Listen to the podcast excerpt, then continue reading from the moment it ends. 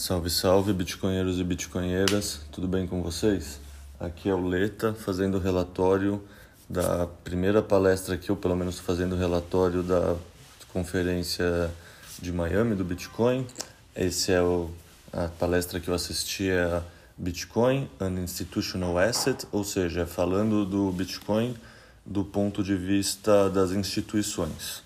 Foi um painel interessante, bem legal, assim, tinha quatro pessoas, quatro pessoas que trabalham em instituições, que é o Michael Moro, o Chris Kuiper da Fidelity, uma moça chamada Iena Wright, o, um outro cara chamado Nathan Macaulay e o intermediador, o host, chama Mika Winklespitch. Aí o painel começou com, com o Michael Moro, Michael Moro falando sobre a evolução do mercado institucional. Ele conta que ele começou a trabalhar com isso em 2013. Enquanto eles procuravam clientes em 2013, não existiam pessoas institucionais de verdade. Tipo, às vezes era dois caras numa garagem e nem isso. Na verdade, ele falava que não, falar que tem dois caras numa garagem na verdade, até otimismo demais. Às vezes é só um cara e nem tem a garagem, tá na sala de estar mesmo. E que no começo ele fazia ligação, mandava e-mail para um monte de investidor institucional, hedge fund e tudo mais, e que ninguém dava a mínima bola para eles. E que o pessoal começou, quer dizer, especialmente o pessoal da costa leste, ou seja, Nova York, Wall Street, que são o pessoal que aloca capital e é mais tradicional. Daí, quem começou a sempre ter interesse no que ele. Sempre não, mas começou a mostrar interesse foram os fundos de investimento do Silicon Valley e eh, os family offices lá do Silicon Valley, lá tipo São Francisco, Los Angeles, costa oeste dos Estados Unidos. Porque esse é um pessoal que é muito mais propenso a risco. Eles pensam que, tá, eu posso ter 100 investimentos, mil investimentos, e se quase todos derem errado e um der certo, esse um já vai dar um retorno absurdo e já vai dar já vai compensar os outros assim. E aí, sei lá, perguntando para ele também, o host perguntou para ele como ele acha que vai ser que as instituições vão fazer isso. Elas vão querer vender um Bitcoin no spot, eles vão querer derivativos, etc. Ele falou, cara, nessas instituições grandes, a mão direita não sabe o que a mão esquerda está fazendo. Ou seja, vão ter times diferentes desenvolvendo produtos diferentes, provavelmente até com conflitos de interesse, e é uma tendência, assim, e faz sentido, assim, eu que trabalhei já na Votorantim, tinha muito essa impressão, assim, tipo, as coisas são muito menos organizadas e tem muito menos inteligência do que a gente acaba imaginando.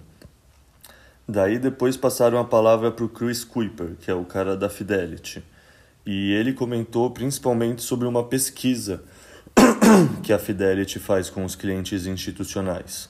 E pela essa pesquisa, todos os clientes hoje em dia ainda veem o BTC como uma ação tipo ação da Nasdaq, assim, ação de tecnologia, seja Facebook, hoje em dia Meta, né, seja Google, seja Amazon, sabe, essas ações clássicas de tecnologia.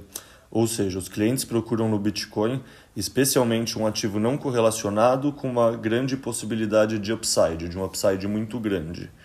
E como barreira principal, os clientes ainda citam especialmente a volatilidade, o que para ele não faz sentido, porque nem para nós bitcoinheiros, tipo, como assim volatilidade de um ativo que sobe para caralho? Mesmo que caia 25, 30 por ano, subiu 100, 200% e na boa, volatilidade para cima é positivo. E também outra barreira é como precificar o Bitcoin, que muitas pessoas realmente têm isso como barreira, o que assim para mim é um absurdo. Tipo, é só preguiça intelectual. Tipo, como você precifica uma casa? Você faz valuation comparado, você não tem um fluxo de caixa para precificar. Dá para fazer exatamente a mesma coisa com o Bitcoin. Só que as pessoas não param para pensar e são preguiçosas mentalmente. Daí depois passaram a palavra para o Nathan Macaulay e ele fala que na instituição dele, na empresa deles, no começo eles tinham que ensinar o player a comprar o Bitcoin e ao mesmo, ou seja, eles vendiam o Bitcoin para o cara e ao mesmo tempo eles tinham que cuidar muito da educação do cliente. E isso é algo que mudou pós-Covid na visão dele. Na visão dele, pós-Covid, ou seja, começo, meio de 2020, então está relacionado com Michael Saylor também, toda a educação, com a Paul Tudor John e a carta da grande inflação, tudo mais, que a tese do Bitcoin já está bem mais clara para esses hedge funds. E aí que uma outra coisa que está servindo também de gargalo é que muitos desses hedge funds pensam, tá, mas eu vou fazer o que com esse dinheiro? Eu vou pôr no Bitcoin e esse dinheiro vai ficar parado, esse dinheiro não está rendendo? que tipo um grande gargalo é realmente que muitas das pessoas que querem investir Bitcoin com dinheiro institucional queriam esses serviços de empréstimo, de yield que o pessoal do DeFi fala muito, sabe, de fazer staking e que isso ainda não existe de uma maneira robusta no Bitcoin, né? É o Bitify, BiFi, sei lá, o Alan Schramm costuma falar disso, eu lembro de ter visto, mas eu nunca me aprofundei muito no assunto assim, eu acho que ainda é incipiente, né? Aí perguntaram para onde esse dinheiro emprestado vai.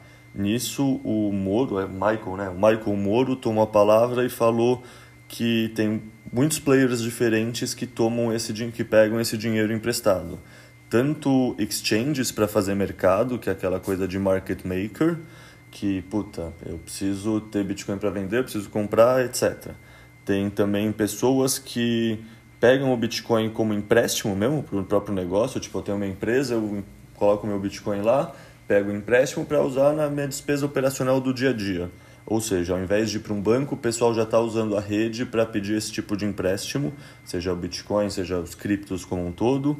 É, também para fazer arbitragem entre mercado spot de futuros e também muitos especuladores querendo shortear o Bitcoin, achando que ele vai a zero. Muito não. Hoje em dia, poucos acham que vai a zero, mas tem muitos traders também que pegam Bitcoin para shortear porque eles acham que nos próximos 3 ou 6 meses vai cair 30%, 40%, então eles querem shortear. Tem basicamente esses players diferentes que são as pessoas que tomam empréstimo usando Bitcoin.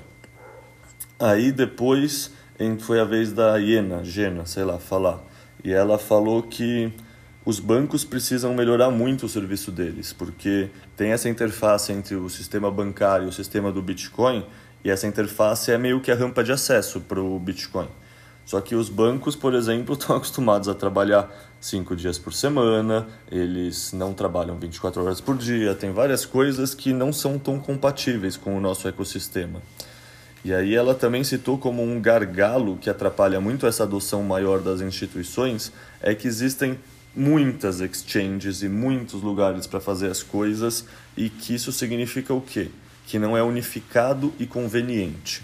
Tipo, quem era investidor da B3 e está escutando sabe, você acessa a Clear, a XP, a, sei lá, qualquer outra merda, BTG Pactual, qualquer dessas merda para investir na bolsa, o preço é sempre o mesmo porque a bolsa é sempre a mesma. Tem um livro só de compra e de venda e o preço está sempre constante. São todas as, todas as corretoras conversando direto com a B3. No nosso mundo, não. No nosso mundo, cada corretora, cada exchange é a própria bolsa.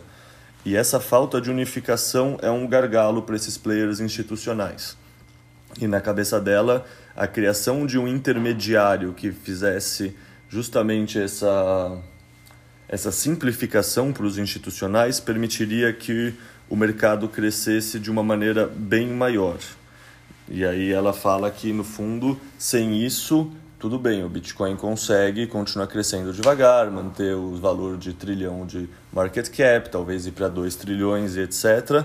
Mas que ir to the moon, ir para a lua de verdade, é quando o real money, quando o big money, quando o pessoal que tem grana de verdade tiver essa facilidade de acesso usando as pontes tradicionais. Então, por exemplo, o fato dos bancos ainda não serem amigáveis atrapalha bastante essa conexão. E ela também fala que os bancos também não são amigáveis com empresas que têm Bitcoin. Tipo, empresas que em vez de falar que tem uma casa como garantia, que tem Bitcoin, esse tipo de coisa, ainda também é um gargalo que atrapalha essa adoção. Daí depois ficou um papo mais solto, assim, começaram falando que, por exemplo, é, essa coisa do empréstimo, que para ficar longo em Bitcoin as instituições precisam conseguir emprestar os bitcoins, para elas terem pelo menos um pouco de dividendo, um yield associado a esse investimento. Eles não conseguem só ficar long sentado na própria mão e sem fazer nada. ou até conseguem, mas tem fogo no rabo, sei lá. Aí também eles comentaram que as instituições não vão fazer a própria custódia, que isso é um gargalo que ainda não é superado, isso na cabeça do pessoal é meio que lugar comum, acho que ninguém vê umas instituições tipo a Apple, tipo Google, tipo mesmo Michael Saylor fazendo a própria custódia. É, eles falam que o caminho também ainda está sendo construído, mas que sem as instituições para construir essa, o caminho para a hiperbitcoinização está né, tá sendo construído, mas que as instituições justamente estão presentes nesse momento de transição, porque para a gente chegar na hiperbitcoinização a gente precisa ter muitas pessoas construindo muitas pontes, e essas instituições são algumas dessas pontes sendo construídas. E é isso, querendo ou não, a velocidade da hiperbitcoinização também ocorre de acordo com a velocidade que a gente construir mais pontes para fazer a hiperbitcoinização acontecer. Aí também perguntaram para, acho que era o Michael Morrow, de novo, que como ele via esse cenário da hiperbitcoinização, e ele fala, cara, quando eu comecei no ecossistema eu achava que estava muito longe, e toda vez que eu revisito esse pensamento, eu vejo que está cada vez mais perto, cada vez a minha linha cronológica fica mais próxima. Assim. Então, se antes eu achava que eram três décadas, depois eu achei que era duas, hoje em dia eu ainda acho que são décadas, mas é impressionante que toda vez que eu revisito esse pensamento, parece que está mais perto e que andou mais rápido do que eu tinha imaginado. E aí eles concluem essa palestra também comentando como o Bitcoin é o trabalho da vida deles. E isso é legal, que são players institucionais falando que, não, eu escolhi tirar 10 anos para focar só no Bitcoin porque eu acho que é uma tecnologia que vale muito a pena. E agora que está acabando esses 10 anos que eu escolhi dedicar só ao Bitcoin, eu quero dedicar a próxima década também porque é uma tecnologia que vale muito a pena. E no fundo isso é um sentimento que todos nós temos, né? Aquela história que tem num texto que o João Grilo narrou e que tem no Explica Bitcoin também, que eu traduzi, que é o Bitcoin aos 12, que é basicamente a história de como todos nós estamos construindo algo muito maior que a gente e a gente se vê como parte da ferramenta desse processo de construção. E é legal ver que os players institucionais também têm uma cabeça alinhada nesse sentido. Enfim, esse é o resumo da primeira palestra que eu, Leta, acompanhei, que é essa palestra Bitcoin como um ativo institucional. E, bom, é isso, pessoal. Um abraço.